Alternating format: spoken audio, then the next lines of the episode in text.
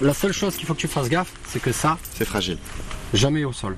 Donc tu l'enfiles, tu sais, comme un bleu de travail en Bien fait. compris. Je vais Voilà. mettre dans mon coffre. Moi je fais ça, Et tu la tiens dans la main. j'envoie une jambe, j'envoie l'autre, après je mets hop, et voilà. J'enlève mes chaussures, je mets. Non, non, non, tu passes à travers là, c'est ouvert, ouais, ouais, y a pas de souci, tu mets un peu le pied tendu et ça passe. Donc pour que ce soit clair, c'est que nous allons avoir l'honneur de mettre des tenues D'apiculteur. d'apiculteurs. Ah, c'est à faire, hein Le goût du monde. C'est ouvert en bas.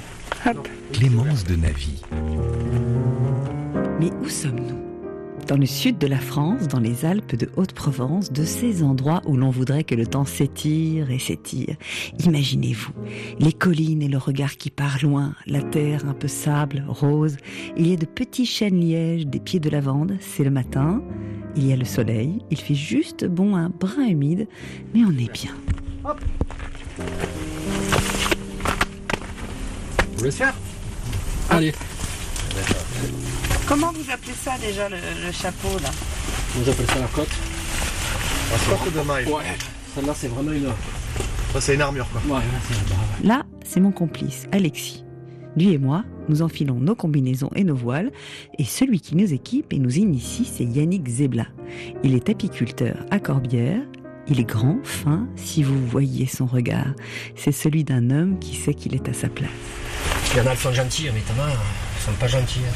Donc, euh, prendre des piqûres, c'est pas grave, mais quand j'en prends 50, tout Ouais, ça dans la journée, au bout d'un moment, j'en ai un peu marre, quoi. Ça sent le feu.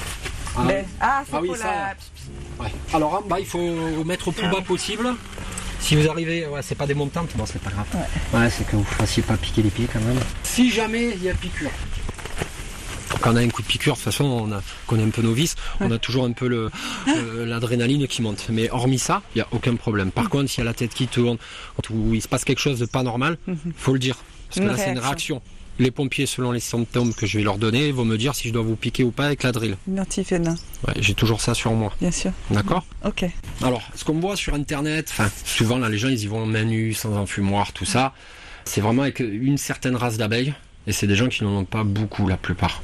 Un apiculteur, euh, en tout cas professionnel, aura toujours son enfumoir allumé. Parce que, comme on dit euh, dans le jargon, si ça part, faut pouvoir réagir. Donc, à un moment donné, euh, voilà, on a toujours l'enfumoir, on a toujours notre cote ou notre voile, et on est prêt au cas où. Donc, il y en a qui le font avec de la paille. Il y en a qui vont le faire avec de la luzerne, enfin tout ce qui est matériaux, on va dire, euh, séchés, nobles, non traités. Et il y en a d'autres qui se servent aussi comme moi. C'est de la luzerne en granulé. Il n'y a pas de produits chimiques, elles sont juste compressées à froid, euh, tout simplement. Donc là, je vais allumer. Je vais sortir les gants.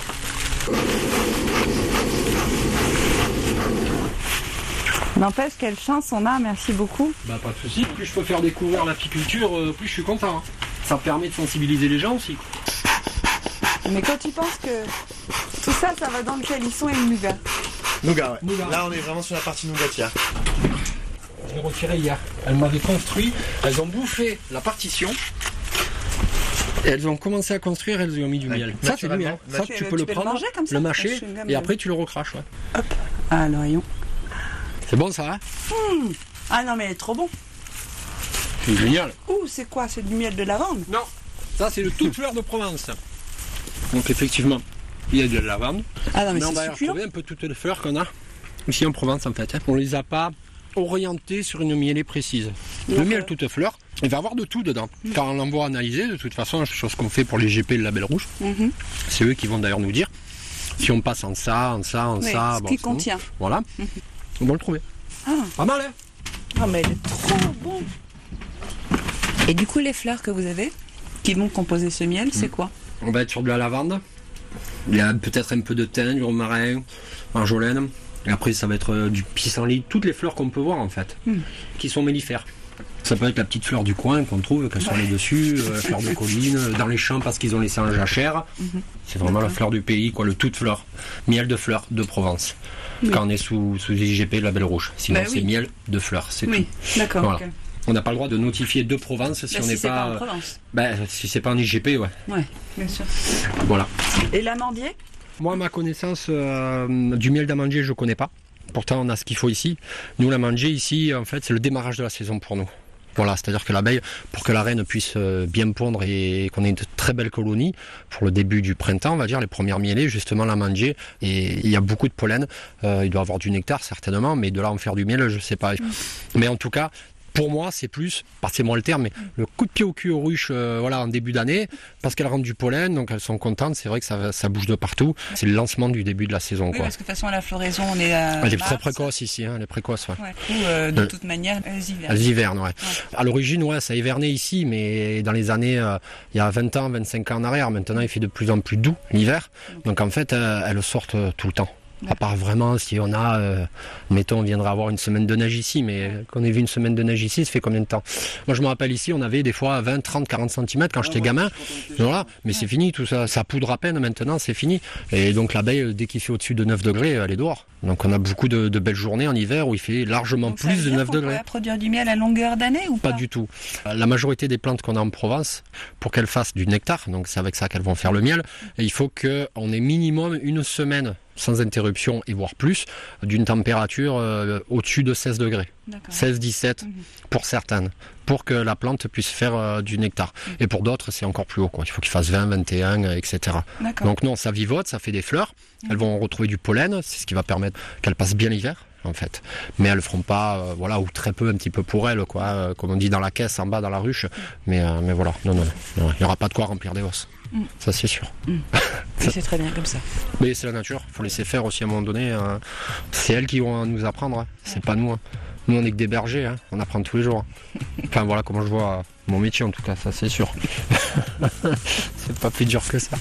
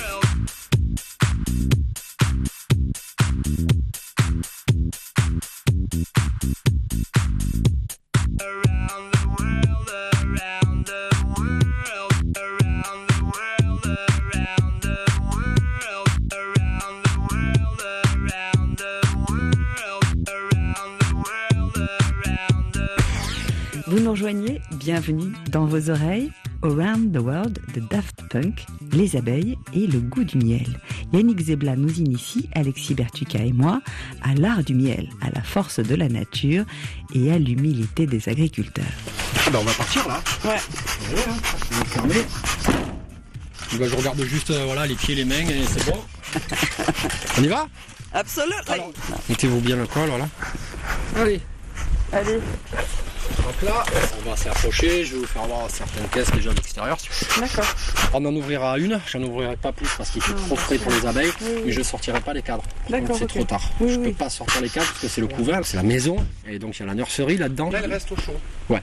Parce qu'aujourd'hui, c'est mitigé. Ouais, mais elles sont dehors. Un hein, peu humide, un elles peu. sont dehors quand même. Mm. Alors le- l'abeille craigne pas le vent, craigne pas trop, craigne pas l'eau chaud, pas trop, c'est bien. Mhm. Craigne pas la pluie, Ouais. mais craigne l'humidité. C'est pour Ouais. ça que moi je les mets toujours sur des palettes. Voilà, Euh, faut éviter de les mettre en hivernage euh, sur euh, les endroits euh, non loin de ruisseaux ou ici de la Durance. Il hein, faut éviter. Donc plutôt privilégier les collines, les choses un peu sèches et toujours plein sud, sud-est quoi. Comme ça, elles sont chaudes euh, tout au long de l'hiver. Le moindre rayon de soleil, elles sont dehors quoi. Elles Ouais, vont pouvoir d'accord. Ouais. C'est un peu humide aujourd'hui pour le coup, je trouve, dans l'air. Oui, ouais, ouais, ouais, ouais, c'est un petit peu humide, ouais. Bah hier on a eu beau et du coup ça a fait ressortir l'humidité. On sent que ouais, c'est un Moi, petit je trouve que votre, euh, votre espace de travail est pas très agréable. Ouais, alors c'est vrai que je le dis souvent et euh, Vous avez fait ça toute votre vie ou pas Non, pas du tout. Non, non, je viens pas du tout Vous de, avez de- travaillé dans un bureau dans votre vie déjà? Pire que ça. Ok. Je faisais de la formation en hôtellerie. Ok. Alors voilà. Donc là, il y a des collines autour. Nous sommes dans les chênes, les lavandes. Ça n'a plus rien à voir. Et Yannick a un grand sourire. Ah ben, on peut que l'avoir le sourire là. Alors l'enfumoir, c'est jusqu'à l'approche. Quand je vais vouloir euh, pratiquer une activité, peu importe laquelle, sur une ruche en fait. D'accord. Voilà. Euh, souvent les gens pensent que l'enfumoir endort les abeilles, mais c'est pas du tout ça en fait. En fait, l'enfumoir, c'est comme nous les humains. Si vous sentez de la fumée, vous vous dites oh là là, il n'y a pas de fumée sans feu. Ouais, ça les prévient Donc, en euh, fait. Voilà, ça leur donne un réflexe de rentrer dans la ruche, de se goinfrer en miel. Si jamais le feu se rapproche, si elles estiment que le feu se rapproche, elles vont quitter la ruche. Et pour quitter la ruche, ben, il faut qu'elles se gavent en miel euh, pour avoir des réserves. Donc en fait, on déclenche qu'un réflexe en fait qui est naturel chez l'abeille. Et pendant ce temps-là, nous, ça nous permet d'intervenir sur la ruche. En fait, hein. Quand on approche d'une ruche, Oui. quel est le comportement à adopter? Alors, quand on approche d'une ruche, euh, nous apiculteurs en tout cas, on dit qu'on ne travaille jamais devant. On évite de passer trop devant ou alors c'est furtivement et on travaille toujours sur les côtés de la ruche. Jamais par devant pour laisser l'entrée à la porte de la maison, on va dire, euh, ouverte et les embêter le moins possible. Pareil, euh, si un jour, euh, je sais pas, vous allez promener en colline, vous voyez des ruches, ça c'est une petite astuce pour les, les gens qui font les champignons, tout ça, ou qui vont en colline promener. Il vaut mieux passer derrière les ruches, même au loin, que devant. hein. Oui. Parce que si vous êtes dans le, on va dire l'aéroport des ruches, vous avez plus de risques quand C'est même. de- C'est une piste d'atterrissage en piste, fait ouais, là. elles ont des colonnes chacune euh, bien particulières et si vous êtes dedans, ben, vous n'êtes pas à l'abri de voilà qu'elles soient gentilles ou pas, on va dire. Euh, vous n'êtes pas à l'abri de vous prendre une petite piqûre, ouais. ça c'est sûr. Bah, elles sont chez elles, donc, Bah, elles sont- euh, de toute façon, elles sont partout chez elles sur la planète Terre. Donc euh, partir de là, où qu'on les croise, elles sont chez elles. Donc si je suis votre conseil, on passe derrière. Voilà, alors c'est vrai que moi quand j'arrive, je fais toujours un tour de vent parce que même sans en fumer, je passe juste, je regarde un coup d'œil, ça me prend 10 secondes. Je sais déjà plus ou moins celle qu'il va falloir où je porte vraiment mon attention et comme on dit que ça pétouille, ou qu'il y a peut-être un problème parce que c'est mou, je vois pas trop d'abeilles ou au contraire elle a, elle a pu être pillée, etc. Donc on vous suit? Allez, bah ouais. Je vais. Alors, chose qu'on fait, surtout en cette période, tout de suite, on pèse. Ah, c'est lourd. Donc on pèse pour voir au niveau des réserves de leur nourriture s'il y en a assez ou pas. Voilà, parce que ben, elles ont besoin de manger et l'hiver euh, s'approchant, il y aura de moins en moins de réserves naturellement hein, euh, dans nos champs, etc. Donc il faut que dans la ruche, vraiment, elles aient beaucoup de miel pour pouvoir passer l'hiver. Donc on sous-pèse nos ruches pour se donner une idée. Alors il y en a qui le font ben, comme moi, euh, comme ça, à la main. Il y en a d'autres qui vont relever que l'arrière avec un petit peson et savoir s'il va falloir nourrir ou pas dans l'hiver. Et comment on nourrit? Alors, on nourrit de plusieurs façons. On peut nourrir principalement avec le miel qu'on garde. Voilà, donc on peut garder du miel et leur redonner du miel, mais euh, il faut vraiment être carré sur son miel. C'est-à-dire qu'il ne faut pas avoir de germes, de problèmes, de maladies en amont qu'on n'aurait pas vu. Ah, sinon on les entarte tous, hein, euh, on les rend malades. hein. Donc ça, c'est vrai que c'est la meilleure des solutions, c'est la solution la plus naturelle, mais c'est une solution qui peut être risquée aussi. Après, il existe ce qu'on appelle du nourrissement de substitution, donc on appelle ça du candy. Le candy, c'est une pâte un peu blanche, faite à base de sucre en fait, hein, qui est un peu dure, un peu pâteuse. Et en fait, elles vont se nourrir avec ça. Pour pouvoir les aider à passer l'hiver, parce qu'il y en a que euh, l'hiver, elles le mangent. hein. Mais beaucoup. C'est-à-dire que les ruches, on les lève, il n'y a plus rien quoi dedans. Ah ouais C'est- impressionnant. Donc là, je vais les avertir. Je vais leur dire que je suis là. Mes mères. Je mets un petit coup. Alors, là, j'en mets plusieurs parce que j'ai un fumoir qui est un peu capricieux.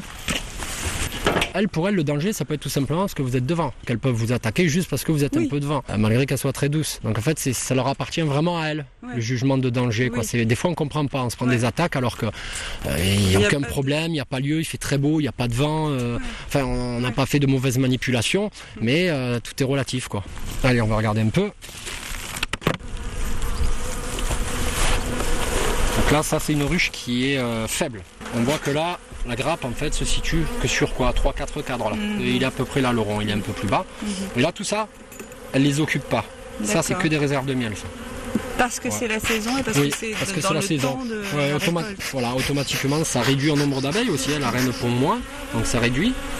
Automatiquement il y a beaucoup moins d'abeilles. En plein été, euh, tout ça j'ouvre, c'est plein plein, hein, c'est, ça grouille de monde. Une ruche c'est un minimum 30 degrés, elle la chauffe à 30 degrés tout le temps, quoi qu'il se passe. Donc il faut qu'il y ait quand même un, un minimum d'abeilles là-dedans. Tout ce qui reste là, le miel qu'il y a, euh, tout ça, c'est vraiment euh, que pour elle, il ne m'appartient pas. Et heureusement d'ailleurs, parce que de plus en plus, euh, souvent, on voit des apiculteurs qui prennent dans les corps, donc c'est le bas, et, ben, et après, ils sont obligés de les nourrir grandement avec du sirop. Euh, c'est pas terrible quoi. Mais c'est sombre parce que c'est plein? Parce que c'est plein, et parce que là, c'est pas forcément du lavande, là. Ça, c'est un mélange de garrigues euh, qu'elles ont fait, et puis c'est, c'est lourd. Hein. Il y a plus lourd que ça encore. hein. Ouais, et puis elles, elles remplissent ça, mais il faut voir, hein. c'est le grenier là, elles ont vraiment rempli, euh, regarde ça. Bah celui-là, il a, il a débordé du cadre. hein. Et on voit, on- c'est- alvéoles, oui. c'est elles qui remplissent Oui, les alvéoles, oui, c'est elles qui font tout le boulot. c'est ça. Et vous voyez en bas là, qu'est-ce que c'est d'après vous là, ce que vous voyez là, qui brille C'est les bébés. Non. Raté. La gelée royale. Non. C'est du pollen, Ah, c'est du pollen du pollen frais. Ce pollen, le stock en fait, et quand elles vont en avoir besoin, elles vont venir y taper dedans. Comment vous appelez ces planches, s'il vous plaît? Alors là, on appelle ça des cadres. Ouais. des cadres de type Langstro. En Provence, il y a deux formats de ruches différents et principaux. C'est le dadan, qui est souvent euh, celle la plus utilisée en, en montagne en tout cas, qui a un volume un petit peu plus grand, et la Langstro. En général, nous ici, c'est la Langstro, qui est un peu moins volumineuse, mais qui est beaucoup plus réactive sur nos mielés ici. D'accord. Parce qu'automatiquement, vu que la caisse est un petit peu plus petite, elles vont remplir plus rapidement Mhm. euh, la ruche et monter plus vite en cas de mielé dans les hausses, faire du stockage de miel plus rapidement. Mhm. Mais l'hiver, il faut y faire plus attention aussi parce que contrairement au dada, il y aura moins de réserves, les cadres sont moins grands, donc ça va consommer tout autant, mais ça va consommer plus vite. Donc au niveau du nourrissement, etc., du poids, il va falloir faire très attention à ça. Hop, je vais fermer celle-ci. Ouais, ouais. Après la reine continue à pondre hein, néanmoins hein, là, parce qu'il fait vraiment doux nous, hein. Avec le climat qu'on a, il fait doux. On va essayer d'en trouver une, on va aller sur une dada. Alors là c'était une langstro. Et ben voilà, on voit la différence. Ça c'est une dada, plus haute. Alors celle-là, ben, je vais l'ouvrir, je vais voir ce qu'il y a dedans. On va voir le vernis. Voilà, ben tiens, donne-toi un exemple. Tu prends d'un côté là, pour mettre la main. Fais gaffe à ton dos, plie les jambes. Je rigole pas. hein. Et essaye de la relever tout doucement. Donc, t'imagines bien quand je fais les transhumances, tout seul Les ruches, vous les transportez comment alors du coup ben, Je les charge dans le camion et sur euh, ma remorque, tout à la main. Ouais. Parce que souvent, c'est des endroits escarpés où je vais. Et puis, je décharge pareil. Donc, c'est des tonnes, en fait. Chaque transhumance, c'est des tonnes. C'est minimum un voyage. Moi, c'est entre 50 et 80 ruches. Donc, euh, en pleine saison, on est sur, allez, on va compter euh, allez, 50 kilos la ruche. Il n'y a plus qu'à calculer, quoi. Ça va vite. hein. Je vais essayer d'ouvrir un peu celle-là. Je vois qu'elle vole un peu plus, mais Ouais, c'est- plus j'ai active. qui, qui a du mal. Je vois que c'est trop, un peu trop gaille, je refermerai rapidement. Pas qu'on soit embêté. Ah, voilà, déjà. Hmm. Là, on voit qu'il y a beaucoup plus de monde que sur l'autre. Oui, c'est plus actif. Ouais. Il y a beaucoup plus de monde, c'est plus actif, c'est. Voilà. Je vais essayer d'ouvrir.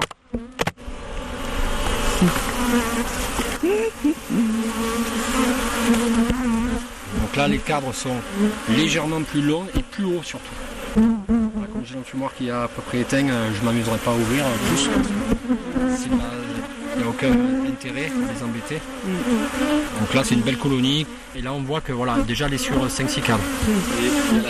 T'inquiète pas, tu risques rien, tu a pas de souci. C'est vrai que là, c'est ton cerveau primaire qui dit voilà, danger. Mais en fait, non. Une fois que tu arrives à passer au-dessus de ça, euh, c'est bon. Dessus, j'y mets un isolant déjà, comme ça. Presque Ouais, c'est thermique, hein, ouais, ouais, c'est de l'alu euh, Mhm. alvéolé. Comme couverture de survie. Voilà, c'est ça. Mhm. Bon, ça, c'est pas un isolant, c'est la grille à reine que je laisse toujours avec les ruches. La grille à reine, c'est elle qu'on met en fait entre la ruche et la hausse Mhm. pour éviter, quand on veut récolter le miel, que la reine monte dans la hausse et Oui. ponde. Parce que sinon, ben, automatiquement, on va se retrouver avec plein de couvains. Eh. Donc, comme en cas de maladie, c'est toujours pareil, on cherche, on, on fait en sorte de pas amener une maladie à une autre si toutefois on vient avoir une maladie. Et ben, euh, moi, les grilles à rennes, je les laisse toujours sur la ruche. Et à la fin de la saison, c'est-à-dire au mois de décembre, je vais venir, je vais enlever cette grille à rennes, je vais toutes les amener, je vais les désinfecter, les laver proprement, et là, je repartirai propre. Tant que j'ai pas le temps de les faire, je les ramène pas chez moi, elles restent sur leur ruche et il n'y a pas de souci. Et après, on a un isolant de type euh, mousse épaisse là, qui fait quoi à 2 cm. Voilà, et bien sûr, le toit, euh, on le ferraille après. Voilà. Bah, elle se porte bien. Ouais, ouais, ça va là. Ce que je vois, euh, ça a l'air d'aller.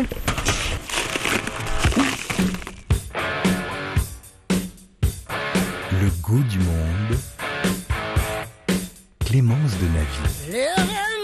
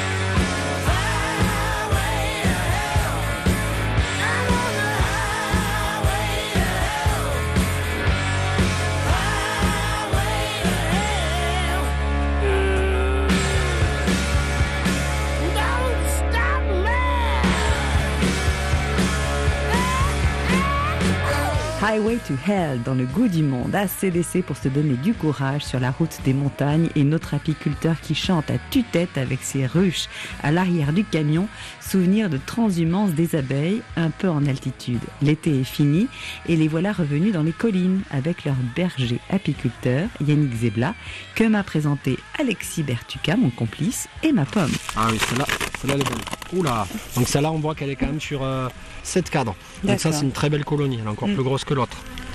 Il y a combien de Ça, cadres au total Il y en a 10. 10, 7 sur 10, Ouais. Ce que vous voyez là, c'est un nourrisseur en fait. C'est l'endroit où on va pouvoir les nourrir. Pour les déranger oui. le moins Oui. possible. Donc en fait, moi quand j'arrive l'hiver, j'ouvre la ruche, mais je l'ouvre pas en fait. C'est-à-dire que j'arrive là, je fais ça pour nourrir. Donc j'ai pas de perdition de chaleur. Donc ça, c'est les ruches qui ont servi à faire le, le miel de lavande. Donc c'est le champ là, les champs sont juste là-dessus. Ouais. hein. Il y a des gros champs en bio en plus. Là, si on se met devant, on va pouvoir voir sur les pattes, Ouais, quand on- elles ont du jaune. Elles ont du pollen. Elles ont, elles ont du pollen qui rentre. Et Il y en a, elles ont des sacrées pelotes là, tac, Ouais, ouais. qui arrivent. T'as combien de ruches en tout? Là, moi, je suis à 300 ruches. Et euh, justement, prenons des nouvelles de ces abeilles, parce que ça fait un moment où on se disait euh, il y a moins d'abeilles. De votre expérience Je vais parler de mes ruchers. Parce que je sais, moi, je suis pas embêté au niveau mortalité, en tout cas. J'ai une mortalité qui est tout à fait normale vis-à-vis des abeilles, hein, euh, une mortalité de fin de vie normale. Parce que je les amène pas dans les champs cultivés. Donc déjà vis-à-vis euh, s'il y a traitement, etc., euh, ce qu'il peut avoir, euh, je suis pas embêté, malgré que je suis pas là à jeter la balle non plus à nos agris, parce qu'ils font comme ils peuvent, hein, euh, faut les comprendre aussi.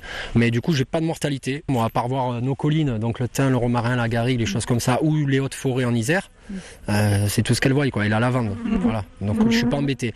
Mais non, je pense pas qu'il y ait plus ou moins vraiment de mortalité. Il n'y a pas de problème. Mais c'est vrai que ces derniers temps, ça a été vachement renforcé grâce à des assauts euh, au niveau du multimédia, au niveau de- des radios, au niveau de ci, de ça. Et nous, on s'en plaint pas parce que c'est bien, quoi. De toute façon, au plus on peut faire attention et, et faire en sorte qu'elles évoluent dans un bon climat, au, au mieux c'est, quoi. Après, c'est de toute façon, comme je dis souvent, c'est c'est la, la reine terre qui commande. hein. Euh, Malheureusement, après, euh, voilà. Oh là là, j'arrête pas d'entendre ça, moi. Eh ouais. Ça va pas du tout. C'est la nature qui commande, Ah, bah on oui, n'est hein. vraiment rien. euh. Ah bah oui, hein. C'est- on, a, on, a, on a toujours ce côté-là. Nous on guide, hein, euh, donc euh, voilà. Mais si Mère Nature elle est pas là, euh, ouais, voilà. c'est- Malheureusement on est, euh, on est tous agriculteurs avant tout. Mm. Et nous apiculteurs, on est agriculteurs option apicole, mais on est agriculteurs avant tout. hein. Euh, Donc euh, on on- ça veut bien dire ce que ça veut dire. hein. On dépend de, de Mère De là-haut. Nature. Ouais, ouais. Voilà.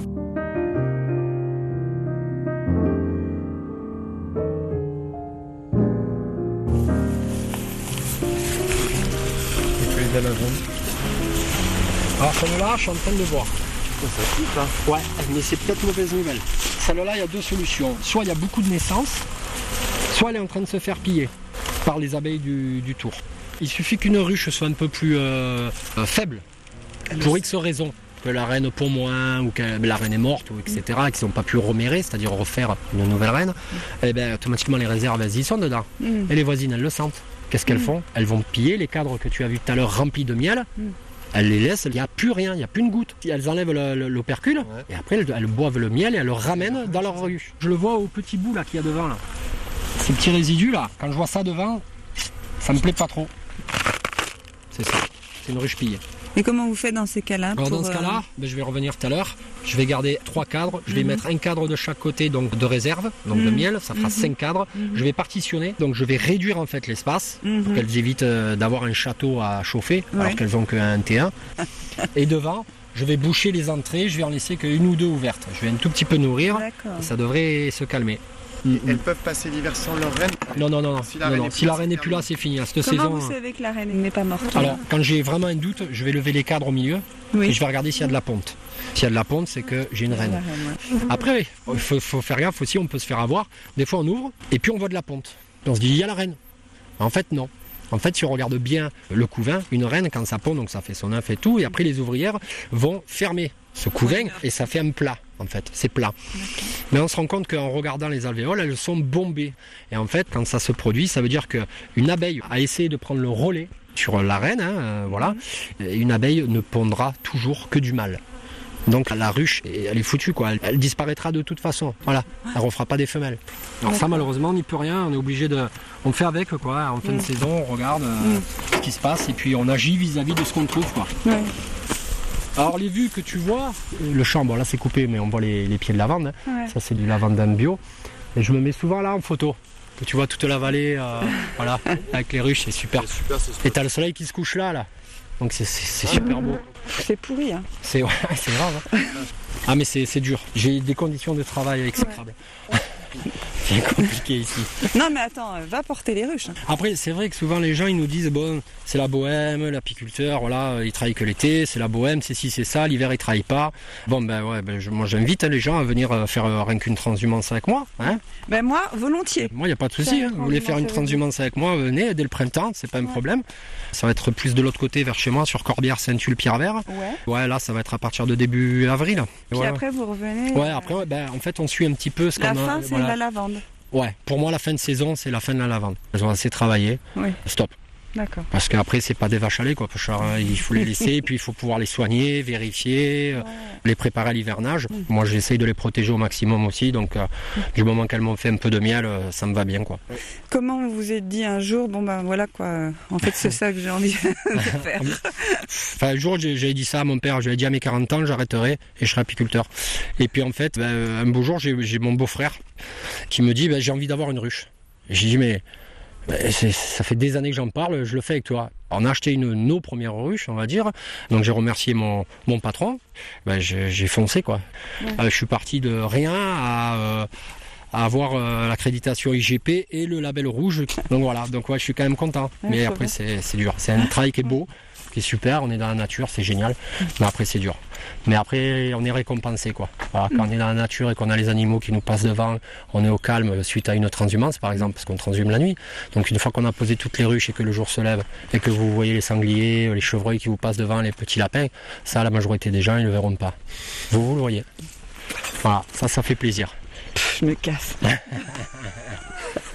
Et la marque de votre miel, du coup, c'est C'est le rucher de Léa Lohan. Voilà, vous pouvez me retrouver sur, même sur les réseaux sociaux. euh, vous tapez le rucher Léa Lohan. Je fais beaucoup de vidéos justement où je fais voir tout ce que je fais. Je fais voir les transhumances, etc. On tombe en panne en pleine nuit. Je fais des vidéos, je fais voir. Bon, c'était trop cool. Est-ce qu'on enlève dans un sens C'est particulier presque dommage en fait. De quoi? Mais de. Aïe Ah Ah bah on peut y aller. Hein, Je rigole. En colère, euh, ça va du du. Il a tout dit, mais moi, je lui dis merci. Merci infiniment, Yannick Zebla, pour l'accueil, le sourire, ce reportage hors du temps et les liens, bien sûr, pour suivre Yannick et le rucher de Léa et Lohan sont sur la page du Goût du Monde. Merci beaucoup à l'ami Alexis Bertuca, évidemment, sans qui cette émission, eh bien, n'existerait tout simplement pas. Les coordonnées de la confiserie du roi René, de l'association Act for Planet sont aussi sur la page de l'émission, ainsi qu'une recette avec du miel, bien sûr. Cécile Bonissier a réalisé et mis en nom de ce goût du monde. Merci beaucoup à elle. Merci à vous de votre fidélité. On vous dit à la semaine prochaine. Mijotez rien que pour vous, cette émission était une rediffusion.